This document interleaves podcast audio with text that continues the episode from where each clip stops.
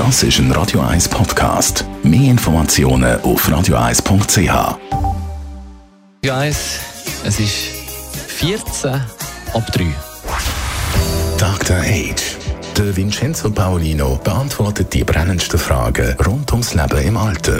Jetzt auf Radio 1. Heute mit einem komplexen Thema, Vincenzo Paolino, sind unsere Städte eigentlich altersgerecht gebaut für die steigende Zahl von Seniorinnen und Senioren? Erstens mal leben immer mehr Menschen in Städten, das ist die Urbanisierung, das ist bekannt. Und zweitens werden immer mehr Menschen älter als noch vor 100 Jahren. Das ist ja eine Binsenweisheit inzwischen.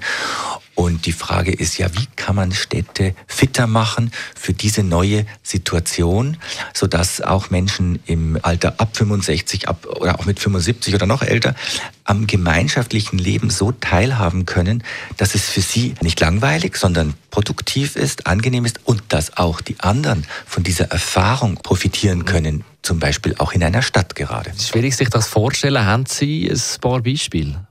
Naja, also wenn ein älterer Mensch sagt, äh, hier über die Straße mit dem Grünlicht, also das ist mehr etwas für Sprinter als für mich, dann kann man daran schon mal etwas festmachen und sagen, ja, okay, wie müssen wir Abläufe, Zeitintervalle, Informationstafeln äh, gestalten, sodass sie eben Inklusion ermöglichen und sich nicht Menschen ausgeschlossen fühlen. Also in Situationen für behinderte Menschen macht man das seit Jahren. Warum bei der älteren Bevölkerung nicht? Oder reden wir da von einem Luxusproblem?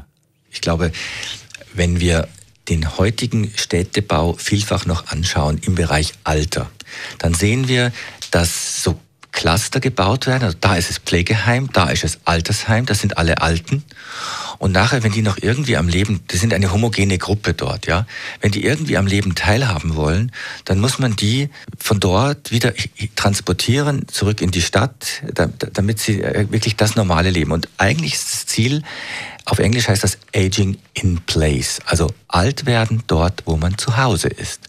Und da gibt es verschiedene Dinge zu tun. Da kann man äh, zu Hause natürlich die Technik verbessern, dass man äh, Warngeräte hat, wenn man stürzt oder wenn der Kühlschrank oder der Herd an ist. Aber wir müssen nicht nur individuell etwas machen, sondern auch auf der Ebene der Stadt. Wie kann man das so machen, dass die Leute nicht, nicht ausgeschlossen werden? Wie lautet die Antwort? Was bräuchte es? Ich glaube, es braucht Umstände, in denen man dort wohnen bleiben kann, wo man war. Und das ist für Betreiber von Hilfseinrichtungen, für Spitex, gemeindenahe Dienste und so, das ist die Herausforderung, dass man nicht immer meint, ah, wir bauen jetzt ein Gebäude, da steht oben drüber, ich bin ein Pflegeheim und dann meint man, dass die älteren Leute dort automatisch hinwollen. Denn das Gegenteil ist der Fall. Die Leute wollen eben nicht mehr in diese Silos und Bunker hinein, mhm. sondern sie wollen selbstbestimmt leben, solange es geht, auch genau dort, wo sie immer waren. Das zum Thema Städtebau bei der Bevölkerungsalterung. Besten Dank, Dr. Age Vincenzo Paulino. Dr. Age. Jeden Sonntag auf Radio 1. Unterstützt von Alma Casa. Wohngruppe mit Betreuung und Pflege rund um die Uhr www.almacasa.ch Das ist ein Radio 1 Podcast. Mehr Informationen auf radio1.ch.